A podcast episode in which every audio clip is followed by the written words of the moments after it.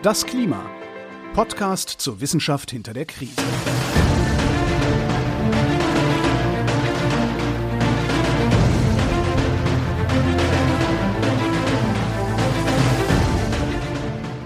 Hier ist das Klima, der Podcast zur Wissenschaft hinter der Krise. Wir lesen den aktuellen Bericht des Weltklimarats und wir erklären den aktuellen Stand der Klimaforschung jeden Montag mit Claudia Frick.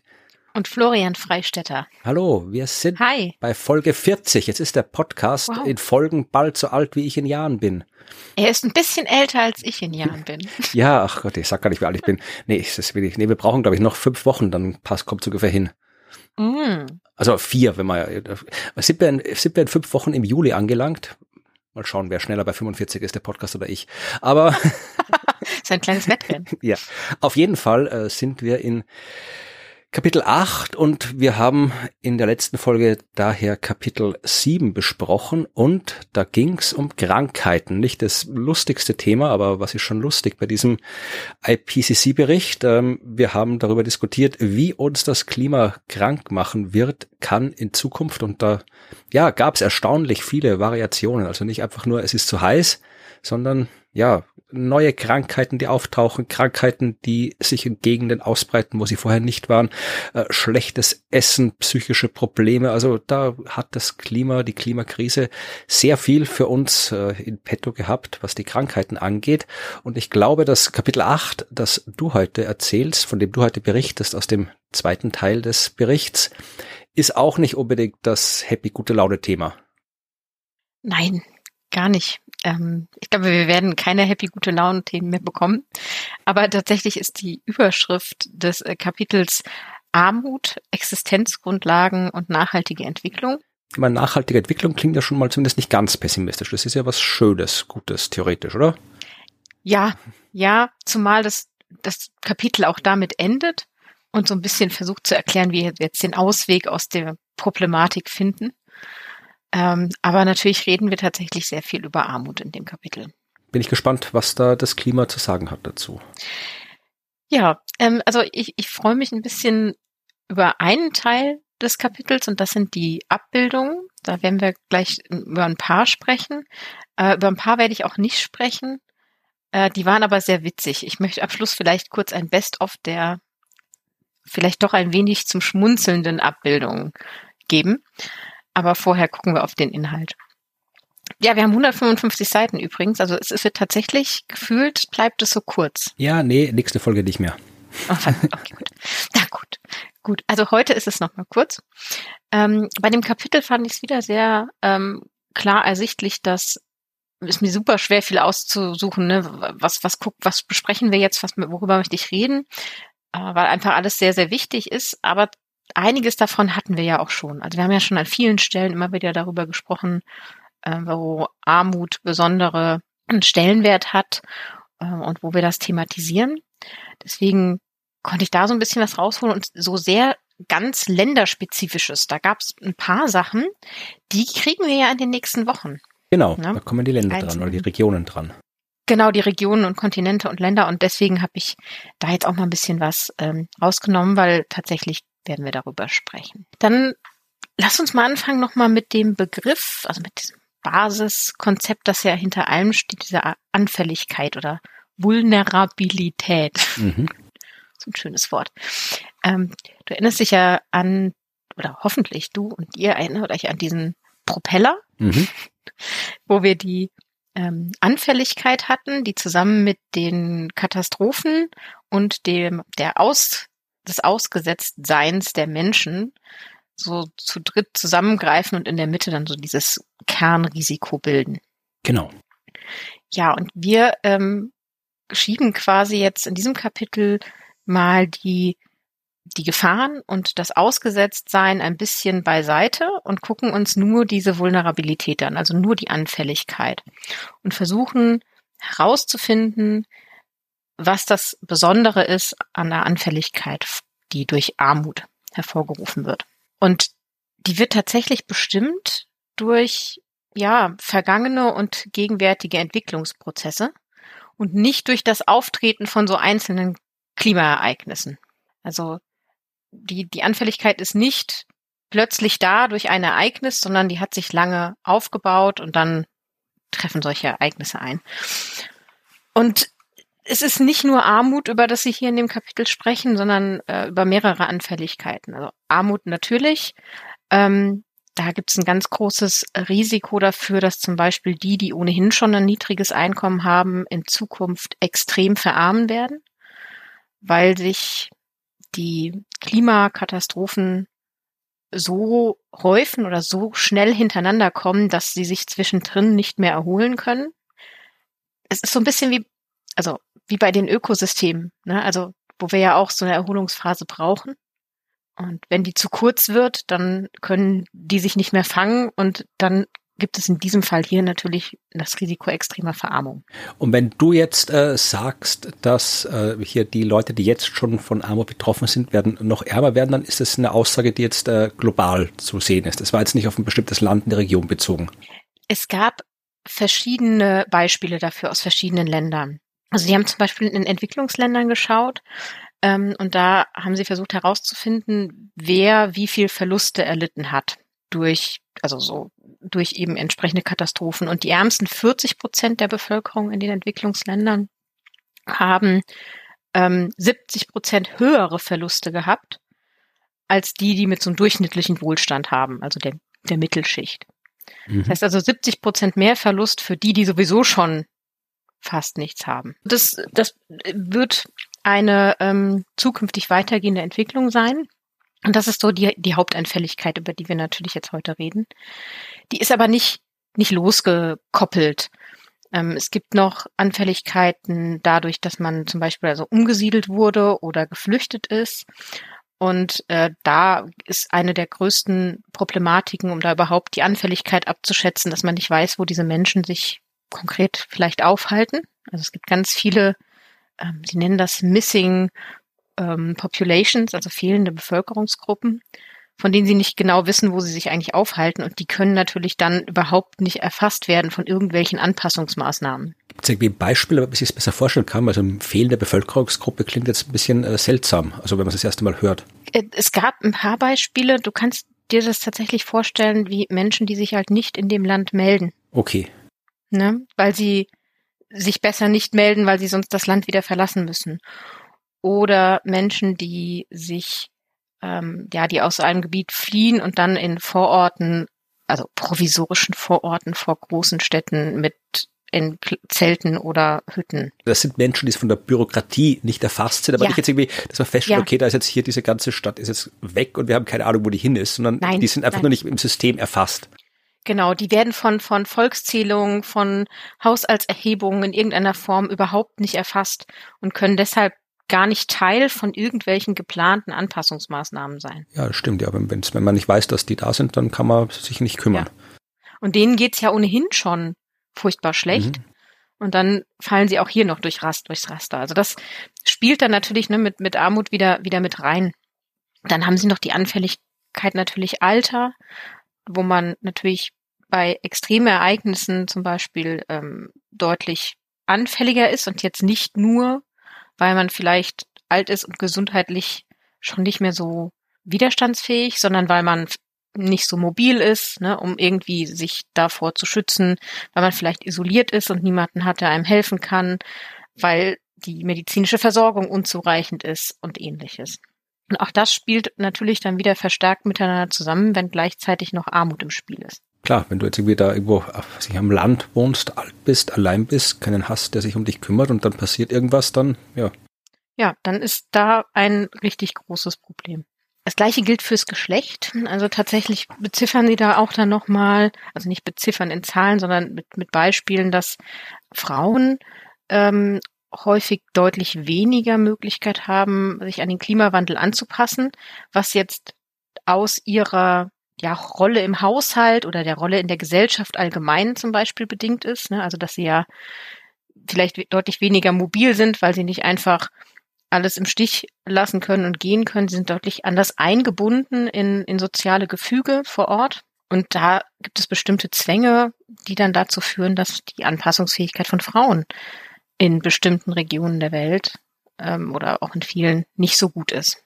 Ja, klar. Also wenn du jetzt wo lebst, wo die Gleichberechtigung sehr, sehr rudimentär ausgeprägt ist, dann mhm. kannst du halt nicht einfach irgendwie sagen, ich mache jetzt das, weil Nein. du halt das in der Gesellschaft gar nicht machen kannst. Ja, bist abhängig, du kannst da vielleicht auch einfach nicht, nicht gehen. Und genau, du hast dann, bist so ein bisschen äh, hinten dran in dem, was, was deine Möglichkeiten angeht. Es gibt noch, also es gibt noch einiges mehr, was sie benennen, was so Anfälligkeiten sind, die sich zusammen addieren ne, und dann gemeinsam ein größeres Bild abgeben. Da zählt zum Beispiel noch äh, Rassismus dazu. Da gab es tatsächlich äh, in den letzten Wochen ein ganz interessantes Video von äh, John Oliver. Hast du, kennst du wahrscheinlich. Ja, klar, das, das Video, was du meinst, kenne ich nicht, aber ich weiß natürlich, was okay. John Oliver macht, ja. Genau. Der hat ein Video rausgebracht zum Thema Environmental Racism, also ich glaub, Das habe ich gesehen irgendwo, dass es das gibt, aber mhm. ich habe keine Zeit gehabt, das anzuschauen. Ja, wo es darum geht, dass äh, Schwarze tatsächlich mehr von Luftverschmutzung betroffen sind und dem ausgesetzt sind und noch weitere Beispiele, wie sie tatsächlich in solchen Umweltmaßnahmen benachteiligt werden, bis hin zu geschädigt. Und das, also das alles sind Sachen, die zusammenspielen und da sagt tatsächlich auch der IPCC, also dieses Kapitel jetzt hier, dass sie da darauf achten und dass man da darauf achten muss, dass man das nicht als einzelne isolierte Dinge betrachtet, sondern man intersektional denken muss. Also die Überschneidung von Alter und Geschlecht oder dem sozioökonomischen Status zusammen betrachten oder ähm, Alter, Geschlecht und ethnische Zugehörigkeit. Also diese ganzen Dinge spielen so stark und greifen so stark ineinander, dass man die eigentlich ja nicht trennen kann.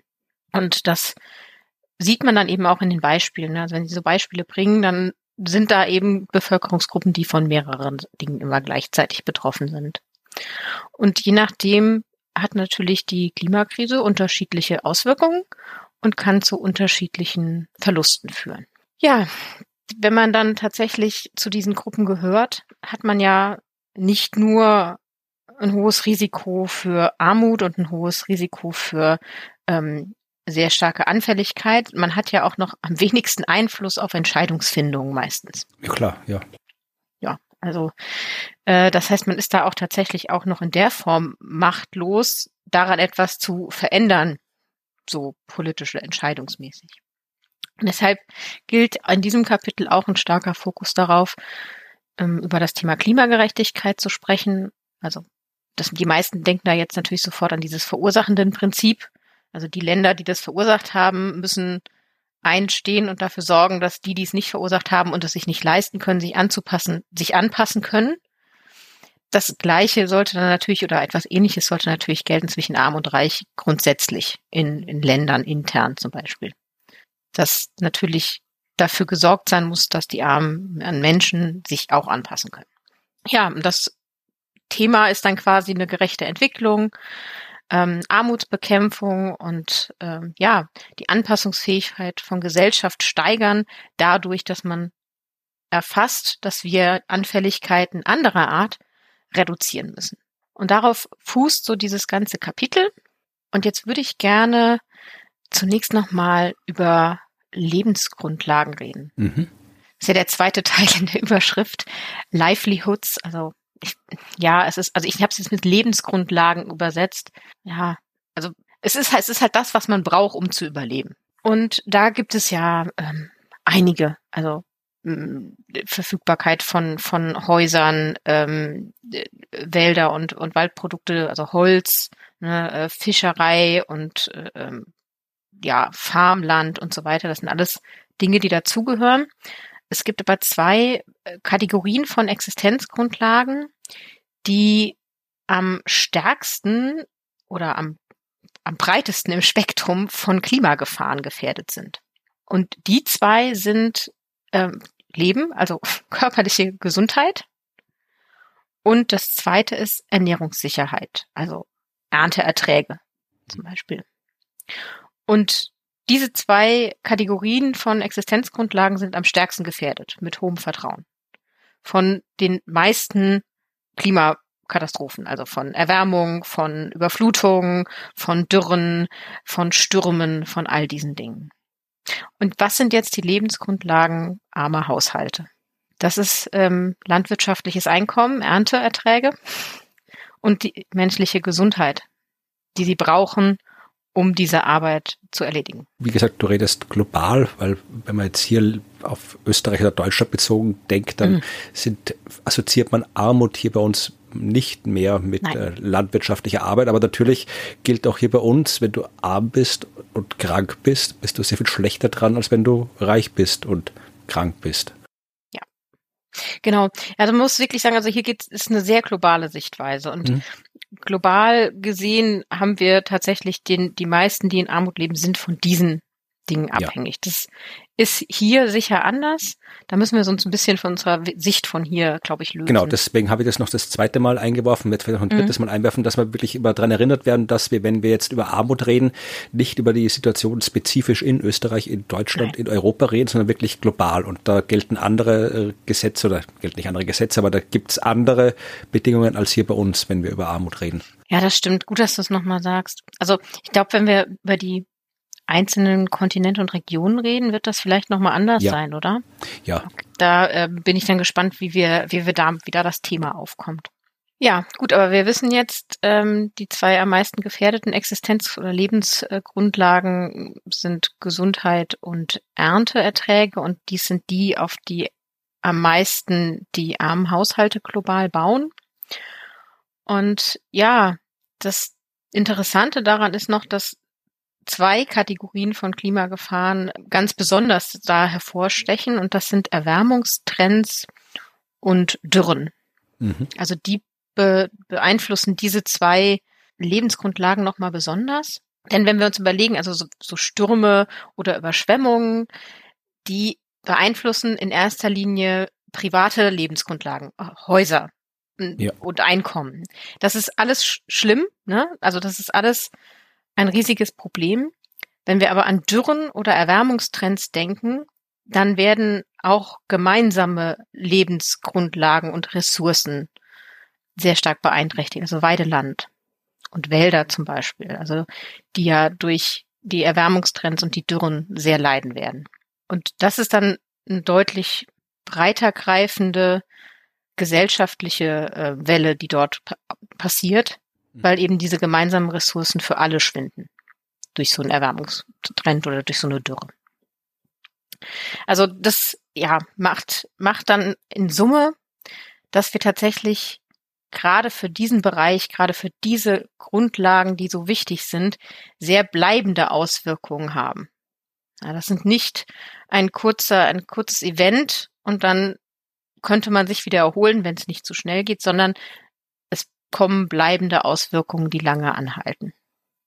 Und wahrscheinlich jetzt so schnell nicht mehr weggehen. Ja, also das sind die Lebensgrundlagen. Und jetzt wechseln wir mal die Perspektive. Okay, wohin? Der Bericht nämlich auch. wir, wir gucken jetzt mal aus der Sicht der Armutsbekämpfung, was der Klimawandel eigentlich für uns tut oder gegen uns tut. Also wenn wir sagen, für uns wäre nett, aber gegen uns, gegen uns tut. Also wir, wir versuchen Armut zu bekämpfen. Ne, also wir sagen jetzt mal, das ist unser Ziel, wir wollen Armut bekämpfen. Was tut der Klimawandel, dass das Ganze einschränkt und behindert? Und das sind eben so grundlegende Dinge wie die Verschlechterung der allgemeinen Lebensbedingungen. Ne? Also wenn sich die grundsätzlich für alle verschlechtern, tut, wird es natürlich schwierig, noch ähm, Armutsbekämpfung zu betreiben. Dann eben die Ernährungssicherheit, die tatsächlich, wenn die nicht gegeben ist, ist Armutsbekämpfung eine schwierige Sache. Dann die Beeinträchtigung des Zugangs zu so ganz grundlegenden Dingen wie äh, ja, Regenwasser oder Wasser, äh, Bodenfeuchtigkeit, was die Produktivität von Landwirtschaft wieder reduziert und die Zerstörung von Lebensraum. Ähm, also gerade Lebensraum, auf die besonders gefährdete und arme Menschen angewiesen sind. Und das ist ja tatsächlich so, dass es gerade dort besonders passiert. Ja, dann ähm, Blick zurück aufs letzte Kapitel, die Begünstigung von Krankheiten und die Ausbreitung von Krankheiten. Und als letztes noch durch die ja, Verschärfung ohnehin vorhandener Ungleichheiten. Also zusätzlich zur Armut wird dann auch noch verstärkt die Geschlechterrollen, die sich wieder so verschieben, dass es wieder schlechter wird für Frauen, dass es wieder schlechter wird für ältere Personen, weil die ein weniger großes Netz haben, um aufgefangen zu werden. So, also der Klimawandel arbeitet gegen Armutsbekämpfung. Ja, leider. Ja. Und das bedeutet im Umkehrschluss ja auch, dass wir immer beides zusammen angucken müssen. Also wir haben Überschneidungen zwischen den Klimagefahren, also das, was an das Klima, der Klimawandel antut und wie wir uns sozioökonomisch als Gesellschaft weiterentwickeln. Wenn wir versuchen, in die Zukunft zu gucken, wie gut können wir uns denn anpassen oder wie gut können sich arme Menschen anpassen, dann müssen wir nicht nur darauf gucken, wie, was macht der Klimawandel, sondern wir müssen auch gucken, was macht unsere gesellschaftliche Entwicklung. Klar, ja. Ja, also und das, das ist ja noch schwieriger vorherzusagen als, als das Klima. Wie wir versuchen, künftig Armut zu bekämpfen und wie wir das gleichzeitig tun, während die Klimagefahren schon da sind. Aber dieses Gesamtbild muss man betrachten und viele beobachtete Reaktionen auf den Klimawandel, also Anpassungsmaßnahmen, die zielen darauf ab, dass Menschen weniger den klimabedingten Gefahren ausgesetzt sind. Ja, also die umsiedeln, äh, Schutzmaßnahmen, Hochwasserschutzmaßnahmen. Also die versuchen, diese, dieses Ausgesetztsein zu reduzieren, aber die versuchen nicht die strukturelle Anfälligkeit für den Klimawandel, also durch Armut oder Alter, zu bekämpfen. Also wir behandeln die Symptome, nicht die Ursachen. Ja, durchaus. Durchaus. Also beides muss eigentlich adressiert werden, ansonsten wird es sehr schwierig. Und wenn wir nur das eine machen, ist das Bild nicht vollständig und dann wird sich da auch nicht so viel reißen lassen. Ja, also der Klimawandel ist quasi einer von vielen Faktoren, der die Lebensgrundlage der armen Bevölkerung in Frage stellen. Ähm, gibt nämlich ja auch noch Industrialisierung, Verstädterung, Kapitalismus im Allgemeinen, unklare Eigentumsrechte, wenn die umgesiedelt werden und woanders leben, zivile Konflikte, all das. Und diese nicht klimatischen Faktoren ja verschärfen dann eben die Auswirkungen und führt dann eben zu einer dauerhaften Armutsfalle. Ähm, das kann also nicht nur äh, vorübergehende Armut sein, sondern wirklich dauerhaft. Und noch weiter gedacht, das sagen sie dort auch, es birgt sogar die Gefahr, dass die Armutsfalle nicht nur für die Menschen jetzt gilt, sondern für die ganzen künftigen Generationen. Also es ist generationenübergreifender Shift. Ja, das ist irgendwie überraschend, dass wir haben ja im ersten Teil, wo es um die ganze Physik und die Wissenschaft ging, ja auch immer gehabt, hier ein Meeresspiegelanstieg, äh, das bleibt noch für 100, 200 Jahre. Hier mhm. das, äh, dieser Effekt bleibt ganz lange, egal was wir machen und anscheinend, ja, überraschend, also überraschend, aber ja, interessant, dass das auch jetzt bei diesen sozialen Effekten ist, also dass da auch ja, Armut dann so lange bleibt wie der Meeresspiegelanstieg. Obwohl anderes jetzt auch wieder nicht, weil wenn der Meeresspiegel ansteigt und dann irgendwelche Lebensgrundlagen zerstört, naja, klar, dann hat das auch Auswirkungen auf die Gesellschaft und genauso lang wie halt dann der Meeresspiegel oder was auch immer dann passiert ist, äh, bleibt. Ja. Ja, und die, diese Auswirkungen, die pflanzen sich ja dann auch gesellschaftlich noch so weit fort, dass man, also auch das zu prognostizieren, ist wieder super schwierig, immer herauszufinden, was macht denn diese eine Sache gesamtgesellschaftlich in 20 Jahren mit uns. Und aber das, das wird es eben geben und auch nicht nur in 20, sondern in 100 Jahren. Ja, deswegen gibt es tatsächlich ja auch Reaktionen auf den Klimawandel, also Anpassungsmaßnahmen, die jetzt konkret darauf abzielen, Lebensgrundlagen zu schützen. Ja, und die Ausweitung von Armut einzugrenzen. Und diese Anpassungsmaßnahmen sollten ein paar Merkmale aufweisen. Die haben da ein paar aufgezählt, die sagen, es ist keine abschließende Liste, aber diese Anpassungsmaßnahmen, die jetzt nicht mehr auf, wir verringern die, den Effekt, also de, dieses Ausgesetztsein der Menschen, sondern dass diesen strukturellen Ansatz hat, die sollten zum Beispiel ähm, besonders zeitnah sein. Mhm, ja klar. Ja. Also solche, solche Sachen können nicht ewig dauern, die müssen zeitnah sein. Also Maßnahmen innerhalb weniger Wochen, sagen sie sogar. Ähm, die müssen sehr, sehr gezielt sein. Also den Schwerpunkt auf den genau betroffenen Gemeinschaften und Gruppen haben. Äh, die müssen nachhaltig gedacht werden. Also sie müssen langfristige Ergebnisse liefern, die zur Selbstversorgung der betroffenen Gemeinschaften beitragen. Nicht nur Pflaster draufkleben, sondern zeigen, wie man das Pflaster selber draufklebt und sich heilt. Und sie müssen integriert gedacht werden. Also das ist wieder dieser Aspekt, ähm, dass wir alle AkteurInnen einbeziehen müssen, die gefährdete Gemeinschaft selber, die Regierung, ähm, lokale und internationale Nichtregierungsorganisationen. Also wirklich alle sollen dabei sein. Das sind so ein paar Merkmale für solche Maßnahmen, also soziale Maßnahmen. Wird langsam Zeit für ein paar Lösungsvorschläge. die kommen noch, die Ach kommen so. noch. also das, ich, ich muss sagen, ich, ich hatte schon beim Lesen bei so drei Viertel das Gefühl, kommt noch irgendwas, was, was jetzt hier uns sagt, wie es geht, äh, da kommt noch was. ähm, wenn da aber nichts kommt, also wenn, wenn das jetzt, gehen wir mal davon aus, niemand würde das tun, also es würde da keine strukturellen äh, Veränderungen geben, dann reagieren die Menschen autonom. So, also die müssen sich anpassen. Ja. Haben ja keine Wahl. Ja, bleibt selten wer sitzen und lässt alles auf sich zukommen. Also irgendwas, irgendwann, irgendwann reicht's und irgendwann tut man was, egal was Genau. sonst so ist. Genau, irgendwann macht man was und das, was eben geht, so, was in Reichweite ist. Und das kann eben zu Fehlanpassungen führen, die aus der gesellschaftlichen Sicht und der Sicht der Personen völlig valide sind, aber insgesamt gesehen für unser Ziel, den Klimawandel abzumildern und uns anzupassen, negativ. Ja, also können, können verschiedene Sachen sein. Also zum Beispiel haben sie jetzt hier gebracht, dass in Ghana ähm, Landwirte, weil die sehr viele Ernteausfälle hatten durch schwere Dürren, ja, also die, die, die Wassernutzung dann eingeschränkt war und die haben dann stattdessen eben Holz verkauft und Holz abgeholzt und Holzkohle hergestellt, was natürlich auch eine Art der Fehlanpassung ist, weil dann natürlich der Wald Ja, abgeholzt wurde.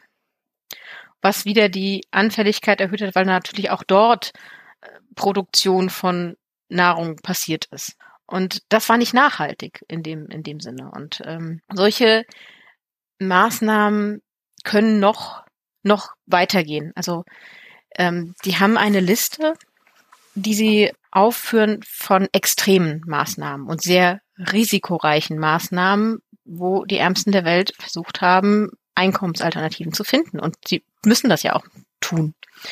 Dazu gehört dann sowas wie nicht genehmigte ähm, internationale Migration. Das ist ein schöner Überbegriff für äh, Geflüchtete. Ähm, informeller Kleinbergbau nach Edelmetallen und Mineralien, also illegaler Bergbau, was ja an sich unfassbar risikoreich ist. Äh, ja, illegale Wilderei, Ich wollte gerade sagen, da kommt sich ja was, also Piraterie und alles, also halt, ja, wenn Ja. du sonst nichts mehr kannst, dann musst du was tun, was verboten ist. Ja, das ist der letzte Punkt. Beteiligung an Piraterie, Erpressung und Entführung.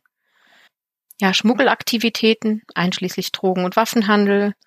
Unregulierte Fischerei ist auch dabei. Also, das sind Dinge, die die Personen dann tun, weil sie, ja, ihre Lebensgrundlage sichern wollen. Und ähm, die führen sie hier auf und sagen, dass das Thema sehr umstritten ist, aber dass es eben eindeutige Beispiele für diese extremen Anpassungsfinanzierungsmaßnahmen gibt. Und ich dachte, ich nenne die hier auch mal, weil ich fand das schon eine Liste, wo ich dachte, okay, ja, jetzt verstehe ich was, was gemeint ist mit natürlich völliger Fehlanpassung. Aber Ja, ist halt die Frage, wenn, wenn keine Alternative da ist, was soll man denn dann machen? ja, ich weiß. Ah, gut, lass uns mal zu Vermessungen gehen. Ja, was vermessen wir denn? Ähm, sie versuchen jetzt Anfälligkeit zu vermessen und ähm, sie kritisieren da schon direkt am Anfang oder sagen erstmal ganz am Anfang, dass natürlich üblicherweise bemisst man ja eher finanziellen Werte, wenn man Verluste berechnet. Also wir verlieren bestimmte Anzahl US-Dollar oder ähnliches. Ähm, da liegt dann natürlich auch klar die Priorität auf dem Schutz wirtschaftlicher Werte. Mhm. Und das berücksichtigt aber nicht ausreichend, wie sich der Klimawandel auf arme Menschen auswirkt. Denn dort ist ja kein großes Kapital. Da ist kein großer wirtschaftlicher Wert, der verloren geht. Das heißt, wenn wir überlegen wollen, wie Armut das Risiko erhöht und Anpassungsfähigkeit mindert, müssen wir über nicht wirtschaftliche Verluste, nicht finanzielle Verluste reden. Und das lässt sich super schwierig erfassen. Das finde ich, also ist auch dort genauso gesagt, dass es einfach sehr schwierig ist, das genau zu beziffern und genau festzulegen, zumal solche Sachen eher durch langsam eintretende Dinge passieren. Es ist ja immer hinterhältig, wenn du, also hinterhältig, aber es ist immer schwierig, zumindest für die Wissenschaft und vermutlich ganz besonders für Wirtschaftswissenschaft oder Managementwissenschaft, mhm. wenn es sowas gibt, wenn irgendwas nicht äh, mit einer Zahl, mit einer Metrik, einer Maßzahl ausdrückbar ist, weil dann, ja, wenn es individuell ist, wenn es nicht quantifizierbar ist, ja, dann hast du ein Problem. Also wenn man jetzt abschweifen wollen würde, könnte man sagen, das ist überall dort, zum Beispiel in der Wissenschaft, wo es um Impact Factor geht, wo dann der, der wissenschaftliche Wert einer Arbeit in einer Maßzahl mhm. ausgedrückt wird, die eigentlich, wenn man jetzt genau drüber nachdenkt, das wollen wir jetzt nicht machen, weil sonst kommen wir ganz woanders hin, eigentlich äh, nicht wirklich was aussagt über den Wert der Arbeit, aber halt sich Na. so anfühlt, als würde sie es tun und dann halt sehr schön ist, dass man damit arbeiten kann und sagt, ich habe jetzt hier eine Zahl und mit der messe ich jetzt alles und mit der mhm. plane ich meine Strategien und natürlich ist die Verlust Verlockung auch äh, vermutlich da, wenn ich jetzt hier was planen will, ich will wissen, wo drohen Verluste, wo muss ich was tun, wo ist es am sinnvollsten unter Anführungszeichen was zu tun, weil dort die meisten Verluste drohen, wo kann ich mit dem wenigsten Einsatz die meisten, äh, den meisten Verlust ausgleichen und so. Und ja, mhm. wenn man das alles mit der Maßzahl Geld quantifiziert, dann funktioniert das vermutlich in vielen Fällen, aber man verpasst halt auch viel, weil sich eben nicht alles in Geld ausdrücken lässt. Ja, und man verpasst vor allem arme Menschen. Ja. Also total. Also das, dieses, diese Fokussierung auf Quantität und weniger auf äh, qualitative ähm, Ansätze ist hier bisher eine der Ursachen gewesen, dass das halt nicht so berücksichtigt wurde. Und jetzt gucken Sie sich so ein bisschen an, was nicht wirtschaftliche Verluste sind, die eben bisher häufig übersehen wurden. Und wir hatten natürlich schon über, über einiges immer mal wieder gesprochen ähm, also zum Beispiel äh, den Verlust von Kultureinrichtungen und Kulturorten. Äh, ich gehe hier immer gerne, das steht da tatsächlich drin, zerstörte Bibliotheken und deren, deren Bestände und die digitale Infrastruktur. Und das hat natürlich bestimmte Auswirkungen. Also Bibliotheken oder Schulen, die zerstört werden oder nicht mehr da sind, weil Menschen äh, migrieren und sich verteilen, dann fehlt da Bildung und Bildung ist ja tatsächlich eine der wichtigsten Triebkraft, wenn es um um wirtschaftlichen Aufstieg, ähm, ne, also Ausweg aus der Armut und so weiter geht oder um die Förderung von Eigenverantwortung. Also Zugang von Informationen, auch über den Klimawandel, ist wichtig, ein essentieller Kernpunkt. Und der wird dann tatsächlich auch noch genommen ähm, von solchen Dingen. Was auch steigt oder was auch ein, oh Gott, wenn man das nicht wirtschaftlichen Verlust nennt, kriege ich Kopfschmerzen. Aber darunter beziffern sie zum Beispiel, dass das Risiko von Gewalt in Partnerschaften steigt. Ähm, wenn solche Katastrophen passieren, steigt das Risiko. Mhm. So, und das ist auch wieder was, was jetzt eine gewisse Geschlechtsspezifik hat. Ja, natürlich gibt's dann diese ganzen äh, Zusammenhänge, wenn man schwere Überschwemmungen hat mit Todesfällen und Verletzungen und Infektionskrankheiten und dem ganzen Stress und den kulturellen Störungen, werden bestimmte Dinge eben nicht bei der Katastrophenhilfe berücksichtigt oder halt ganz spät oder kommen irgendwann irgendwann mal. Also Aufbau von Bibliotheken betreiben meistens die Bibliotheken selber. Also solche Sachen werden viel weniger gesehen als schnell die Firma wieder aufbauen. Und ähm, das verhindert natürlich oder verringert natürlich die Anpassungsfähigkeit für künftige Gefahren, weil das dann wieder länger dauert, bis alles da ist, was gebraucht wird. Ja, und hier steht auch noch schön, dass man sich sehr schwer damit tut, ähm, diese nicht ökonomischen Verluste und Schäden zu beziffern, weil die ja auf subjektiven und immateriellen Dingen beruhen, die auch sich ganz stark auf Normen und soziale Werte in der Gesellschaft beziehen. Also ja. was hat einen Wert in jener einen Gesellschaft? Ja, aber auch wenn man lang genug drüber nachdenkt, dann muss es doch möglich sein, das irgendwie, ja, auf eine Art und Weise zu berücksichtigen, die sinnvoll ist, um das jetzt mal so zu sagen. Mhm. Es muss doch möglich sein, kann man keine ein, äh, einreden, dass das nicht geht, nur weil es jetzt nicht irgendwie sagt, es kostet fünf Euro. ja, aber man muss es halt sehr auf individuell betrachten. Ja. Also du kannst das eben nicht in Zahlen fassen, sondern du musst dann mit vielen Beispielen und konkreten, ähm, konkreten Dingen arbeiten. Und das macht es natürlich deutlich aufwendiger, als wenn ich irgendwo über eine Statistik laufen lasse. Ja, klar. Aber dann ist ja, muss man halt Aufwand treiben. Also manches genau. sind aufwendig. Genau, ist, halt ist wichtig und äh, braucht man auch. Ein, ein Ansatz, ähm, der jetzt so ein bisschen diese Aspekte der ähm, Anfälligkeit zeigt, den finden wir in Abbildung 8.7. Das ist eine ja, schematische Darstellung ähm, der verschiedenen Regionen, über die wir ja auch in den nächsten Kapiteln sprechen werden, die die verschiedenen Anfälligkeiten darstellen. Also da stehen die sieben Regionen, Afrika, Asien, Australasien, Zentral- und Südamerika, Europa, Nordamerika und die kleinen Inseln. Mhm. Und unter jeder davon ist drei auf drei, also insgesamt neun kleine Kacheln, die so ein Symbol enthalten. Das steht dann für entwurzelte Menschen, äh, Regierung, ähm, Abhängigkeit, die Dependency Ratio. Das bedeutet übrigens äh, so ein demografischer Faktor. Okay. Also das Verhältnis der Anzahl von Personen, die nicht im erwerbstätigen Alter sind, Ach so, zur Anzahl ja, von Personen, ja. genau, die erwerbstätig sind. Also unsere schöne Demografiekurve, die so falsch rum ist, also wir haben mehr ältere Menschen als junge, diese Dependency Ratio, die wird da mit berücksichtigt. Dann Zugang zu ähm, Gesundheitsversorgung, Ungleichheit, extreme Armut und diese Sachen werden dort beziffert. Und dann gibt es ähm, ein Farbschema. Jede Kachel hat eine Farbe, die dann sagt, ähm, wo sind denn jetzt hier ja, Herausforderungen, Challenges, wo sind denn jetzt hier Probleme, die adressiert werden müssen. Und grau ist minor, also geringe, ähm, gelb ist mittel und rot oder orange ist extrem oder deutlich.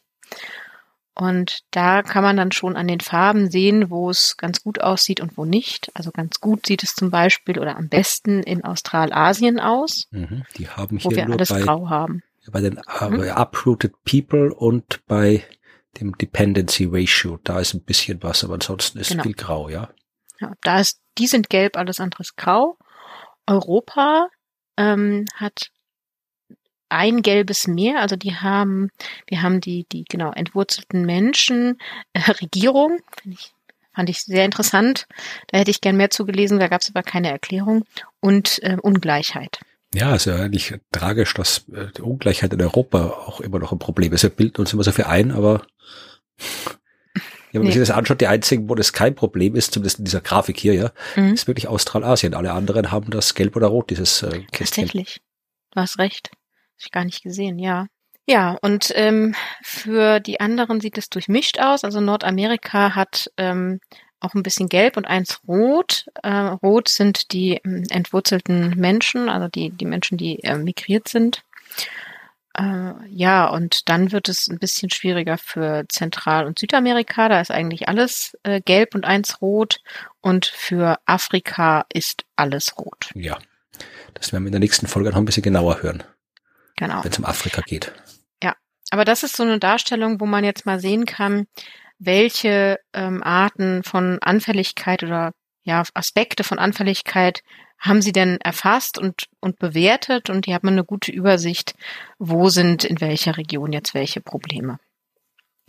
Finde ich ähm, eigentlich eine schöne Darstellung und halt gleichzeitig eben auch ähm, erschreckend. Ja, so, dann lass uns noch, bevor wir zu den Anpassungen kommen, ähm, kurz über soziale Kipppunkte reden. Genau, ja. Die haben uns ja in der letzten Folge schon interessiert, was das genau sein wird, aber jetzt bin ich gespannt, was es wirklich ist. Ja, ähm, die sozialen Kipppunkte sind ähm, Mechanismen der Destabilisierung. Also es schwenkt etwas um in unserer Gesellschaft die sich aus den Auswirkungen des Klimawandels auf die menschliche Gesellschaft ergeben, auf verschiedensten Ebenen. Und es gibt da keine eindeutige lineare Beziehung. Also wir haben hier ein Klimaevent oder eine Klimaauswirkung und dann passiert das. Und zwar je stärker es warm wird, umso stärker passiert dieser, dieser, diese Auswirkung, sondern es gibt eben diese, diese Kipppunkte. Und ja, das bedeutet, dass wir tatsächlich soziale Transformationen haben von einem Zustand zu einem anderen. Und damit ist gemeint, dass von bisher so sporadischen Verlusten aufgrund des Klimawandels ähm, es tatsächlich zu chronischen Verlusten und Verarmung von ganzen Gesellschaftsgruppen kommt. Dass wir von Frieden zu Gewalt übergehen, dass wir von Demokratie in ein autoritäres Regime kippen ähm, und dass wir von einer vielleicht angemessenen Nahrungsmittelversorgung zu einer Hungersnot gehen. Und das sind soziale Kipppunkte, die einmal, wenn sie passiert sind, eine Gesellschaft grundlegend verändern. Ja, ist logisch. Ja. Wenn du das ja. hier von Demokratie zu Diktatur, das ist durchaus grundlegend und nachhaltig leider vermutlich. Ja, genau. Und deswegen muss man sich genau anschauen, wo diese sozialen Kipppunkte liegen.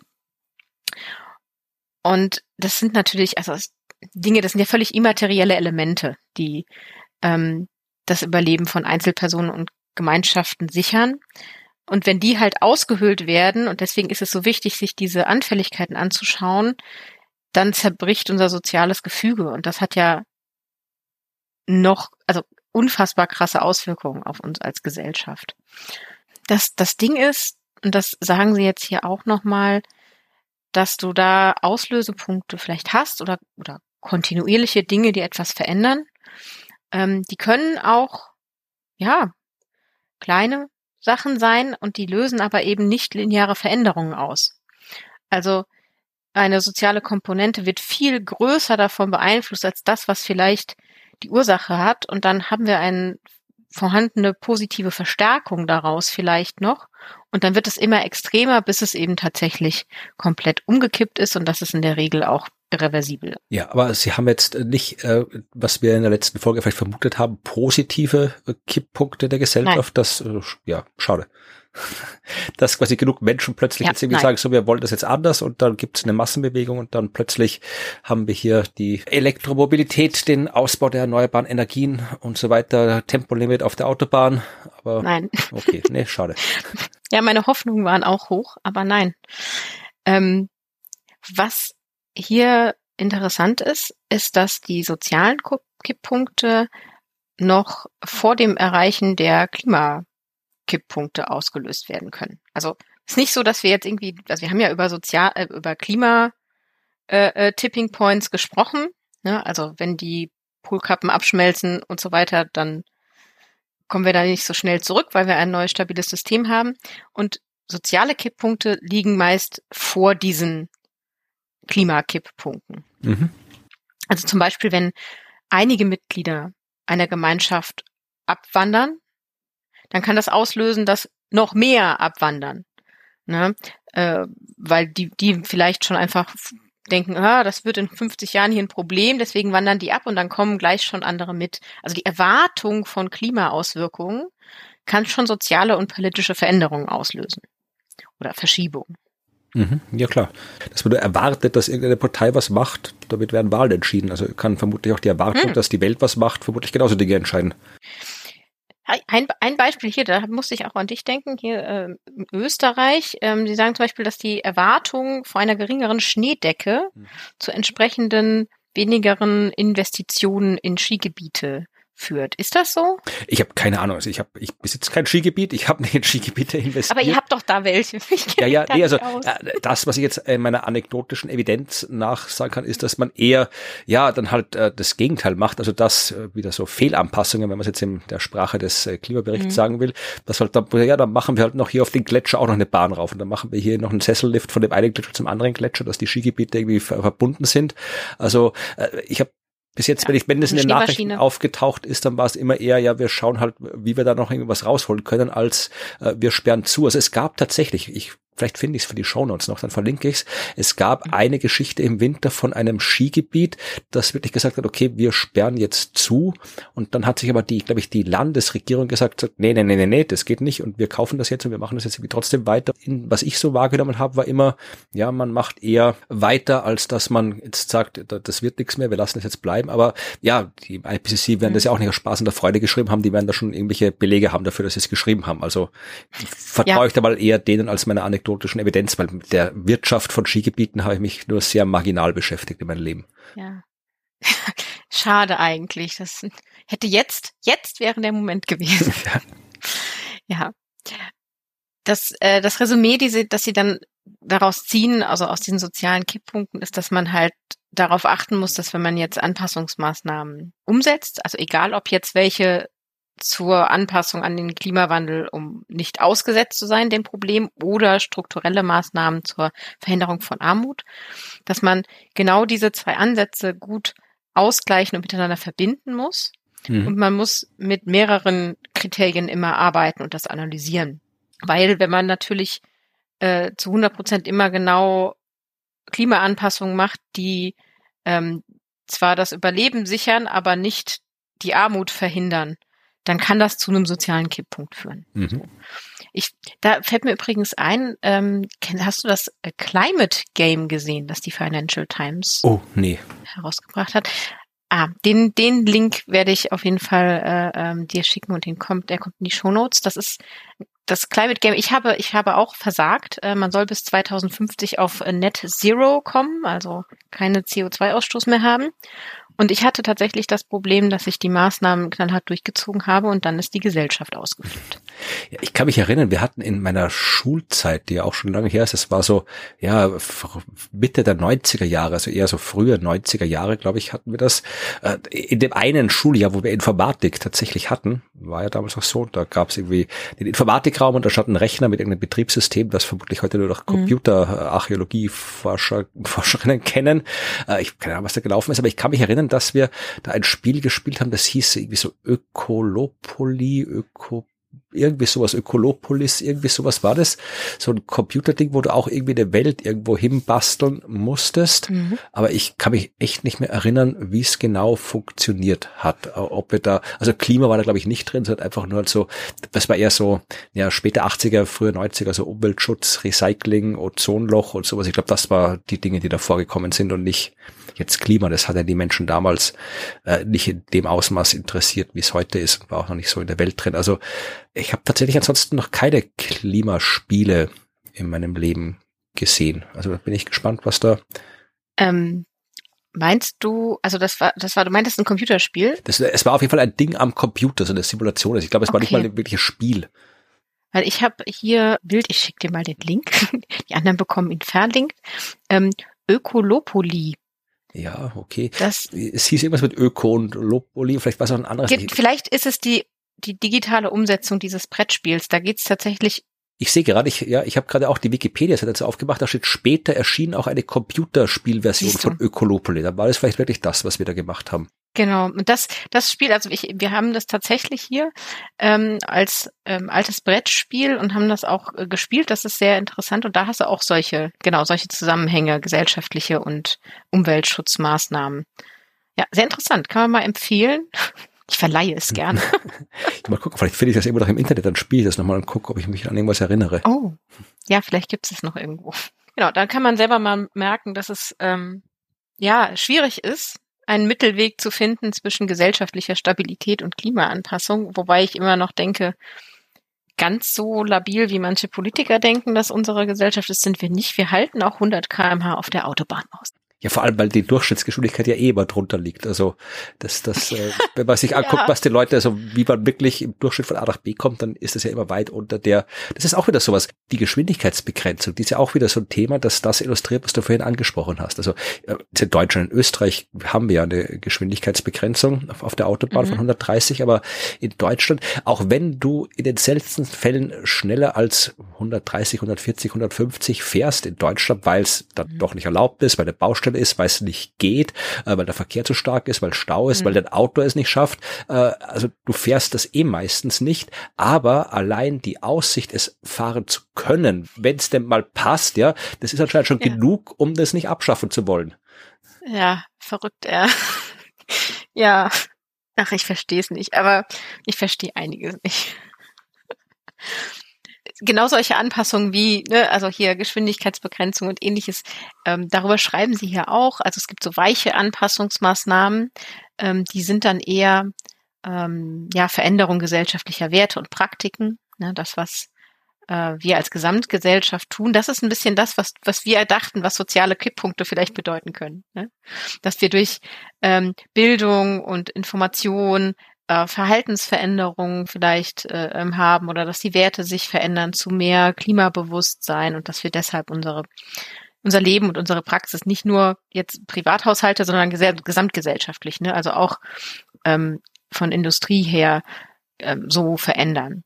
Und das ist halt leider schwierig und ich bin ein bisschen, also ich bin ein bisschen erstaunt gewesen, wie deutlich sie dann doch auch Richtung der, dem Fakt gehen, dass Kapitalismus hier durchaus das Problem ist. Also sie beschreiben ganz klar, dass Wirtschaftsakteure Entscheidungen auf Grundlage von Marktpreisen treffen, obwohl Marktpreise überhaupt gar nicht berücksichtigen, was die Kosten der Verschlechterung unseres Naturkapitals sind. Ja, das sollten sie mal tun. Dann kann der Markt von mir auch was regeln, wenn es mal berücksichtigt ist. Aber solange das nicht da drin inkludiert ist, was da alles an ja. externe Kosten ist, dann kann mir keiner einreden, dass der Markt irgendwas regelt. Ja, genau, weil dann regelt er das Falsche. Genau.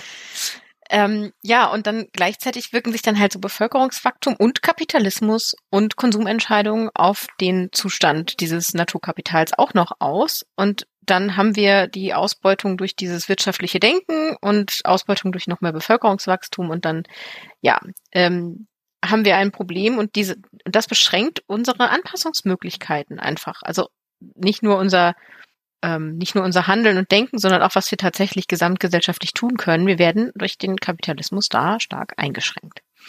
Und das steht alles in Wechselwirkung mit den Auswirkungen des Klimawandels. Und es untergräbt insbesondere das, was die Armen tun können, um sich anzupassen. Also auch hier hat dieses Denke von Wirtschaftlichkeit ähm, eine Wiederauswirkung besonders auf die Armen. Tja. Da stand tatsächlich auch Anpassungsmaßnahmen sollten das vorherrschende Marktversagen ausgleichen, tun dies aber nicht immer. Ja, das wissen wir.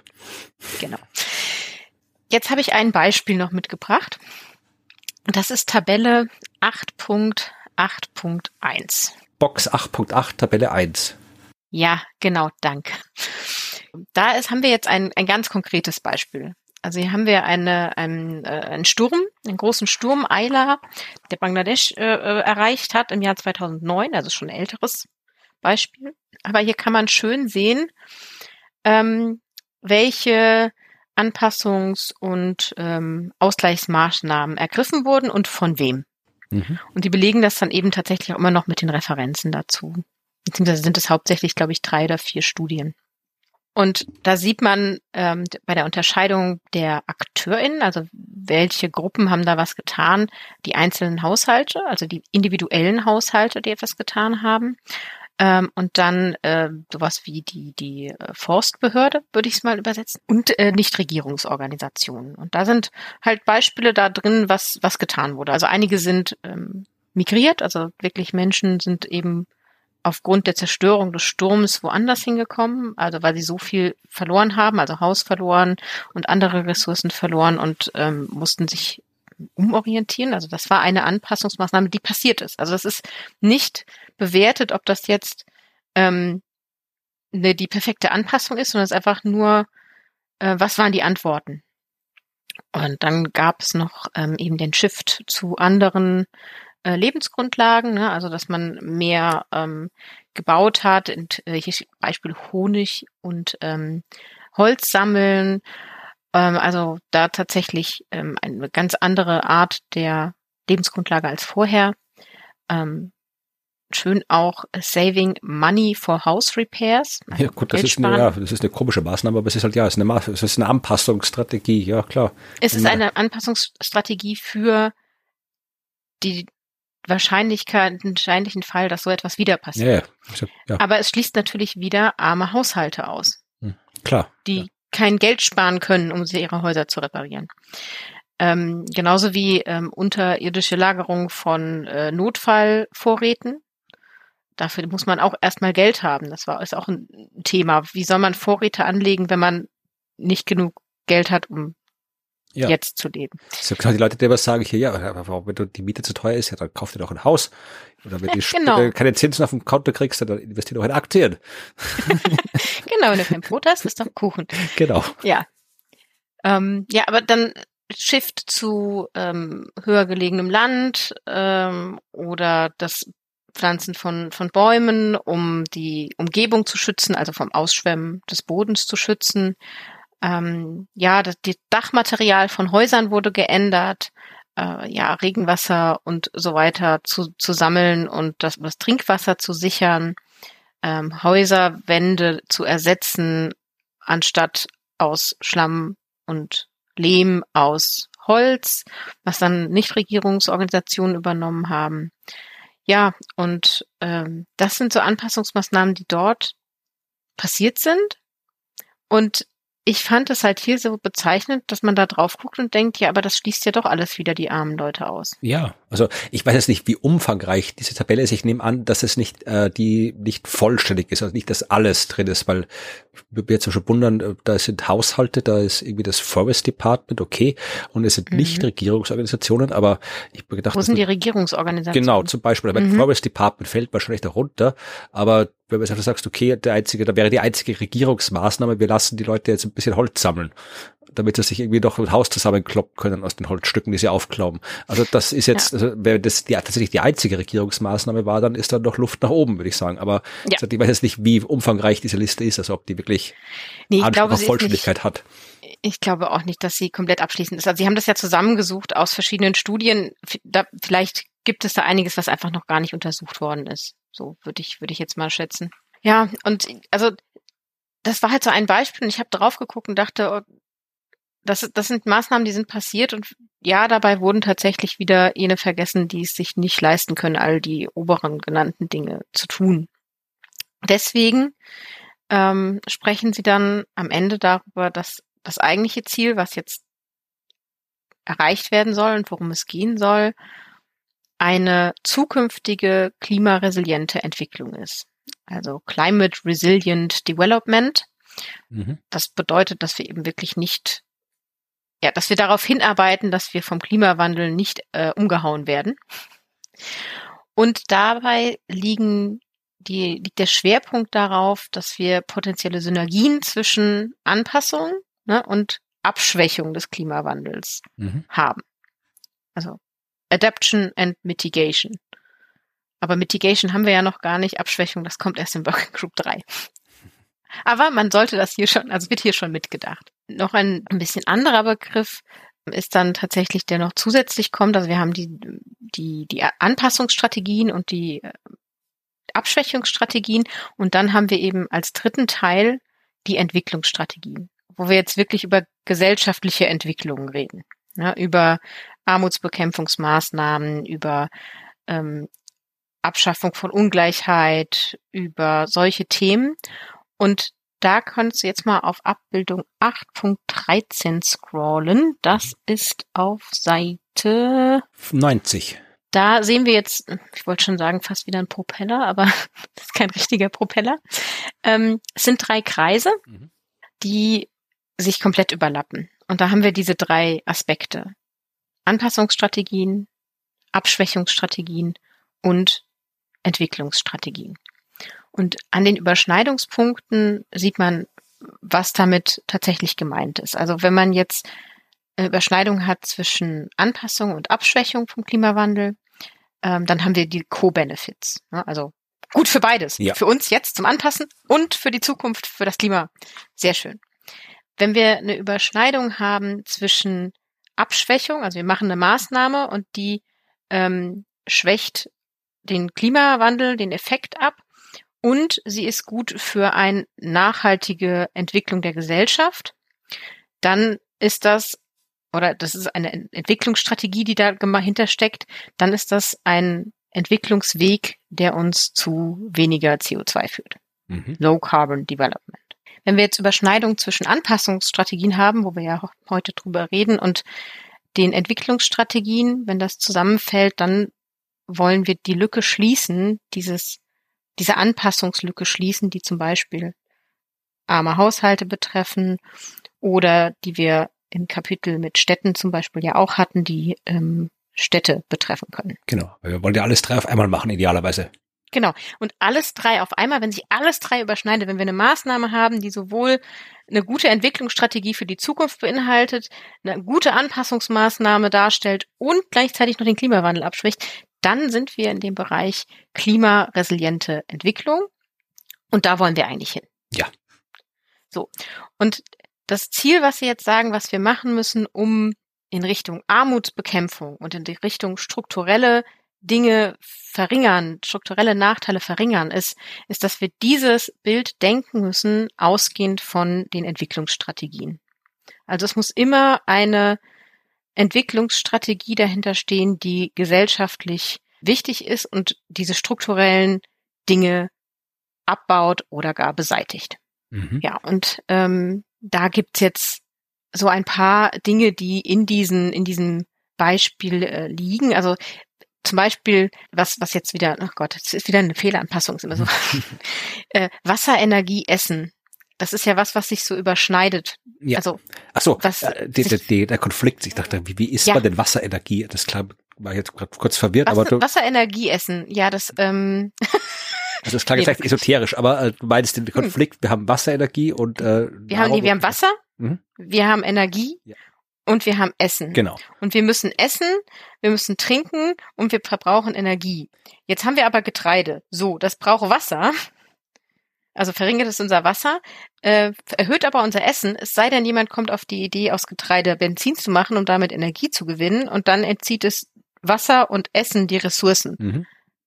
Ja. Und so, und wenn wir jetzt also sagen, aha, wir machen jetzt äh, äh, Treibstoff nicht mehr aus äh, Öl, weil das ist nicht sehr klimafreundlich, wir machen das jetzt aus Getreide, dann ist das kein Climate Resilient Development eigentlich, weil wir weil wir hier entgegen dem Schützen von Wasser und Essen handeln. Mhm. Ja. Und das ist ähm, ja schön, dass man, also nicht schön, aber es ist gut, das so deutlich nochmal zu sehen. Ja, und dann gibt es so bestimmte Voraussetzungen, die Sie noch benennen, die wir eigentlich machen müssen und schaffen müssen, um klimaresiliente Entwicklung in allen Bevölkerungsschichten zu ermöglichen. Und gerade jetzt wieder global gedacht, wenn es um Armut geht, ist einer der größten Punkte, die Sie da sehen und nennen, Elektrizität. Also der Zugang zur Elektrizität ist für Sie die Voraussetzung für fast jede grundlegende Anpassungsstrategie. Mhm. Also sei, sei es jetzt Einsatz von Klimaanlagen bei Hitzestress, Gesundheitsversorgung, die ja, Möglichkeit, äh, mechanisch Wasser aus dem Untergrund zu pumpen, um die landwirtschaftliche Produktivität und die Essen Lebensgrundlage hier wieder zu sichern und die Erträge zu stabilisieren und sich unabhängig zu machen von vielleicht unregelmäßigen bis sehr wenigen Regenfällen in Trockenperioden zu erreichen. Ist aber auch wertvoll und wichtig für die Verbreitung von Information mhm. und Bildung, einschließlich der Verbreitung von Wettervorhersagen, äh, Katastrophenwarnungen ähm, und all diesen Dingen. Und das heißt, so eine der Dinge, an die man sich hier halten sollte oder an die man denken sollte, ist tatsächlich, dass Elektrizität ein Kernpunkt ist der an vielen Stellen noch fehlt und der sollte hier passieren, um eine gewisse Grund, einen gewissen Grundstein zu legen für sehr, sehr viele Anpassungsmaßnahmen. Und das ähm, ja, schaffen bestimmte Menschen und äh, äh Gruppen eben tatsächlich nicht von sich aus, weil sie eben, wie wir heute ja besprochen haben, einfach ja nicht wirklich eine Entscheidungsmöglichkeit haben, ähm, in andere Anpassungsmaßnahmen gezwungen werden, weil es keine anderen gibt. Und wir müssen die strukturellen Dinge bekämpfen, Armut, Ungleichheit, um tatsächlich überhaupt sinnvolle Anpassungsmaßnahmen gesamtgesellschaftlich realisieren zu können. Und ich finde es eine sehr gute Erkenntnis aus dem Kapitel, dass Armutsbekämpfung Anpassung an den Klimawandel bedeutet. Ja, das ist ja, wie, wie natürlich ist das. Wir haben ja schon oft über die Risiken gesprochen und dass mhm. Anpassung an den Klimawandel eben nicht nur heißt, etwas zu tun, damit das Klima nicht gefährlicher wird, als es ist, sondern eben auch dafür zu sorgen, mhm. dass wenn es gefährlich wird, möglichst wenig davon betroffen sind. Und äh, wir haben in vielen, vielen Folgen bis jetzt festgestellt, dass arme Menschen, marginalisierte Gruppen besonders stark betroffen sind. Und dann ist natürlich dafür zu sorgen, dass diese Gruppen nicht mehr marginalisiert sind und dass die armen Menschen nicht mehr arm sind, eine absolut sinnvolle Anpassungsmaßnahme. Das war Kapitel 8. Okay. Und wenn du jetzt noch wenigstens ein bisschen was zum Schmunzeln haben willst, kann ich dir noch die drei besten, seltsamsten Bilder vorstellen. Ja, bitte. Geh mal auf Seite 12, Abbildung 8.3. 12. Ach, den habe ich vorhin beim Scrollen schon gesehen. Dieses komische Kabel, das da irgendwie so, das ist so, so ein abgezogenes Kabel mit, mit ja. Also es geht eigentlich um Intersektionalität, also dass es verschiedene Aspekte von Klimagefahren gibt und verschiedene ähm, äh, Benachteiligungen. Und da, da, das Darstellen tun sie das. Weil links kommt so ein Kabelstrang, rechts kommt so ein Kabelstrang, dann gucken so einzelne Kabel raus mit ihrer Isolierung und vorne sind die so abgeknipst, also die Isolierung ist weg. Und dann fetschen die so aneinander. Also die, die Waldbrände ja, die, klicken an das Geschlecht ja. und da schlagen Funken. Ja. Ja klar, weil ich meine, es ist, es ist lustig, weil natürlich Waldbrände, wir haben schon gesagt, Geschlechter sind ja. unterschiedlich stark betroffen und so weiter. Aber äh, ja, es ist halt eine sehr seltsame Art der Darstellung. Ja, also es macht, es macht total Sinn, was da steht. Aber ich dachte mir so, warum nimmt man ausgerechnet ein Stromkabel? Na gut, ähm, vielleicht weil Energie eben so wichtig mhm. ist oder Elektrizität. Ähm, Abbildung 8.14 auf Seite 92. 92, gucken, was da ist. Okay. Da geht es um die Anpassungslücke, aber das, ja. das Bild ist jetzt nicht so wichtig. Der schwarze Balken, oben und unten. Ach da, der, hier, ja. Ja, hatte mich ein bisschen verwundert, aber jetzt guck mal unten links in die Ecke. Was siehst du da? Ach, das schaut aus wie irgendwelche komischen, ja, was ist denn das? Das sind so. Das sind Steuerungssymbole, ja. wenn du eine PowerPoint-Präsentation ah, okay. laufen hast. Das ist ein Screenshot. Mhm. Okay, von der PowerPoint-Präsentation. Gut. Ähm, und als letztes Highlight äh, Seite 58, Abbildung 8.11.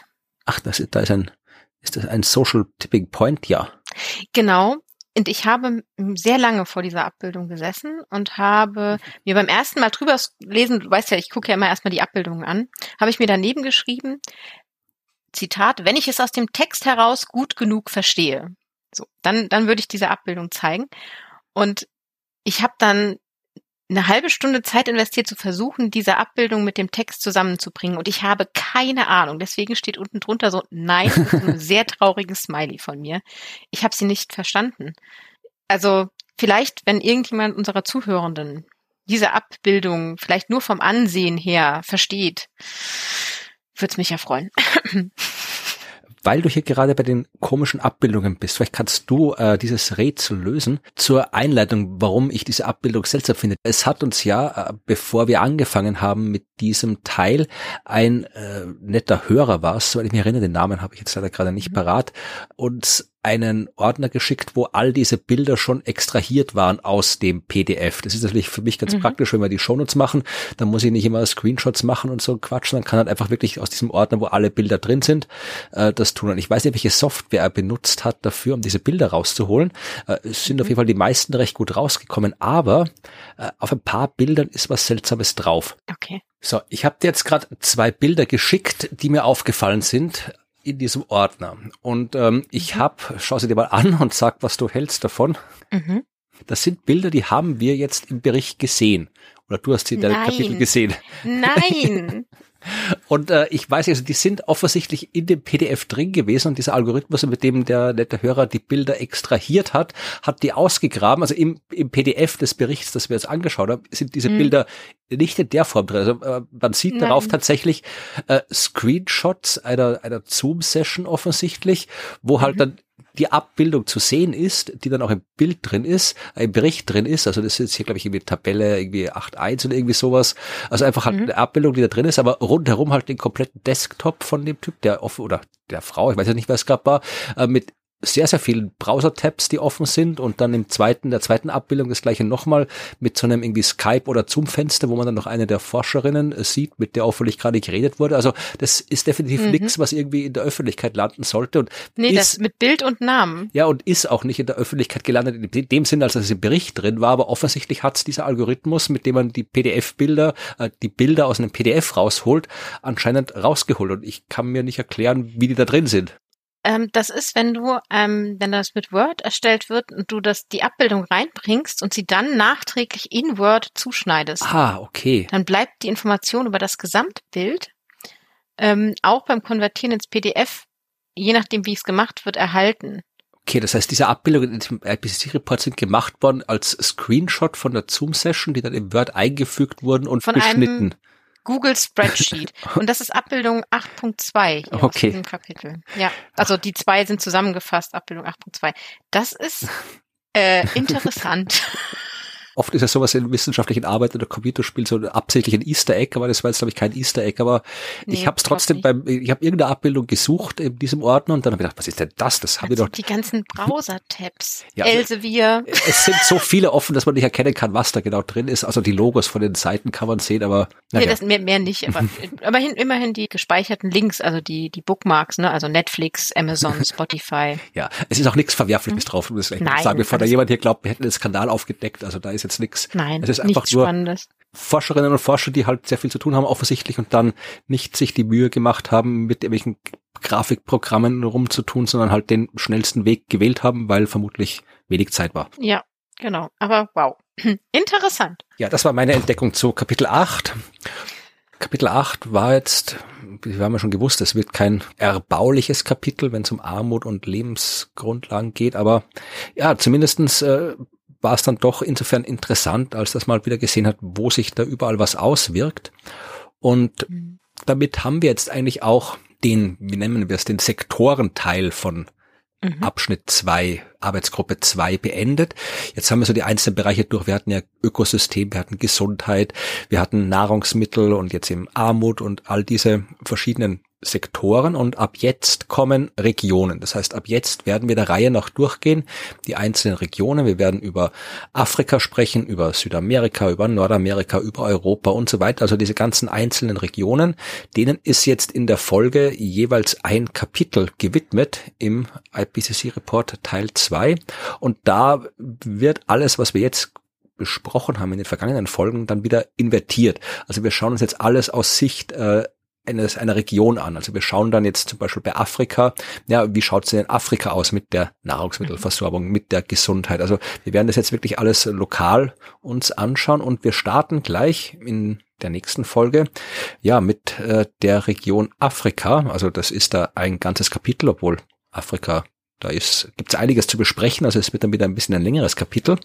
Aber ich habe mir dieses Kapitel angeschaut und es sind ein paar durchaus interessante Sachen dabei, mit denen man noch nicht gerechnet hätte. Mhm. Ja, also es wird interessant in Afrika in der nächsten Folge. Und bis dahin, ja, wenn ihr vielleicht äh, nach all den, ja, Problemen, von denen wir jetzt erfahren haben, äh, auch was über Lösungen hören wollt, um wieder ein bisschen Optimismus angesichts der Klimakrise zu kriegen, dann äh, wollen wir kurz noch einen anderen Podcast zum Thema Klima empfehlen. Es gibt ja jede Menge Podcasts über Klima mittlerweile, aber äh, einer, der vor kurzem gestartet ist, hat den Titel Sonne und Stahl. Das ist weiß nicht genau, auf was er sich bezieht, aber es geht äh, da um Klima und zwar um Lösungen. Also es geht jetzt nicht um die Wissenschaft des Klimas, also hier Treibhauseffekt und Klimatreiber und all das, was wir da jetzt besprochen haben, sondern wirklich äh, Sonne und Stahl nennen sich selbst Begleiter für die größte Herausforderung unserer Generation. Und äh, das sind jetzt ein paar Folgen erschienen. Das macht der österreichische Journalist und Podcaster Andreas Sator, den manche vielleicht von dem Podcast Erklär mir die Welt kennen. Und mhm. da geht's jetzt hier so, es sind halt Gespräche, Recherchen zu Anpassungsmaßnahmen, wenn wir in der Sprache des IPCC bleiben wollen. Also in der ersten Folge, die erschienen ist, da ja, waren zwei Mobilitätsexperten äh, mit dabei, die halt ja über Verkehrswende, Tempolimit, E-Autos und ob das überhaupt sinnvoll ist, wenn alle Elektroautos kaufen. Also sowas wird diskutiert und in der aktuellen Folge, die erschienen ist, da war ein Interview mit Tom Standage. Kennst du Tom Standage? Der Name, aber ich wüsste mhm. nicht wohin. Äh, du hast äh, eine Bibliothek zur Verfügung. Äh, leih dir mal Bücher aus von Tom Standage. Der ist, mhm. eigentlich ist ein Wissenschaftsjournalist und schreibt auch viele Bücher.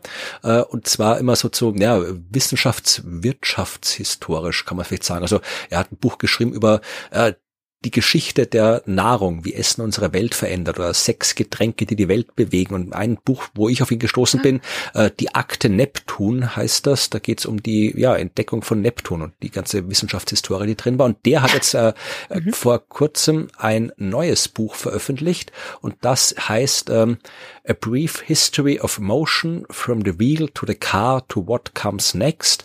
Und äh, also, gibt's ja nicht auf Deutsch, aber es geht halt um eine Geschichte der Fortbewegung. Und äh, nach all dem, was ich von Tom Standage bisher gelesen habe, bin ich davon überzeugt, dass das Buch sehr gut sein wird. Und den hat äh, Andreas in der aktuellen Folge von Sonne und Stahl interviewt über eben genau das, also wie das Auto die Welt verändert hat, dass wir mit der Erfindung des Autos sich auch ganz viele Dinge verändert haben, die nichts direkt mit dem Auto zu tun haben. Also soziale Beziehungen haben sich verändert, ja, mhm. ganze äh, politische Systeme haben sich verändert, Wirtschaftssysteme haben sich verändert, äh, Infrastruktur hat sich verändert, da wo Menschen leben, hat sich verändert durchs Auto. Also all das, was sich das Auto verändert hat, was dann auch dazu geführt hat, dass die Welt in dem Zustand ist, in dem sie ist und wie die Veränderung vielleicht weitergehen könnte. Also das ist da in dieser aktuellen Folge drin, die fand ich sehr interessant. Also ja, ähm, von den vielen Klima, vielleicht machen wir das regelmäßig jetzt, dass wir uns wie auch andere Klimapodcasts angucken und schauen, was da sonst noch so Interessantes erzählt wird.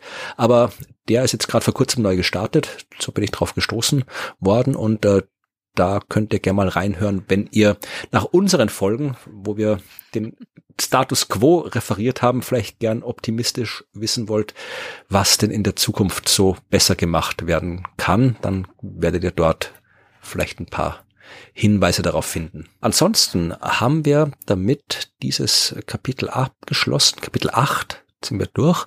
Haben wir schon die Hälfte? Nee, wir haben 25 Kapitel, oder? Sind wir noch weit von der Hälfte weg bei Teil 2, aber wir haben zumindest einen Abschnitt zu Ende und wenn ihr uns dazu was sagen wollt, wenn ihr Feedback habt, Kommentare habt, wenn ihr andere tolle Klimapodcasts kennt, die wir noch nicht kennen und die, auf die ihr uns hinweisen wollt, ja, dann äh, schreibt uns eine Nachricht an podcast.dasklima.fm. Da können wir das lesen. Ihr könnt auch auf unsere Seite gehen, dasklima.fm. Da gibt's die Show Notes, da stehen Informationen zur Folge drin, weiterführende Links drin, da gibt's die ganzen tollen Abbildungen, die wir jetzt gerade besprochen haben, da drin zu sehen. Also die Abbildungen, die nicht im Bericht sein sollten, äh, die tun wir natürlich auch nicht in unsere Shownotes rein, weil die sollten nee. ja da nicht sein, also die lassen wir weg. Aber alles andere, äh, über das wir gesprochen haben, werdet ihr da drin sehen. Und äh, da könnt ihr auch Kommentare schreiben, wenn ihr wollt. Und ansonsten, ja, könnt ihr das machen, was man mit Podcasts so machen kann. Ihr könnt sie bewerten auf den diversen Podcast-Plattformen. Das freut uns. Ihr könnt äh, sie auf den Podcast-Plattformen, wenn ihr das hört, abonnieren. Das freut uns auch. Das äh, macht den Algorithmus glücklich und dann können mehr Leute unseren Podcast vielleicht hören. Oder ihr hört euch den Podcast einfach einfach an. Das ist am besten, weil dafür machen wir ihn, dass er angehört wird. Und das nächste Mal anhören könnt ihr diesen Podcast in einer Woche. Dann sind wir bei Kapitel 9. Und bis dahin verabschieden wir uns und sagen Tschüss. Tschüss.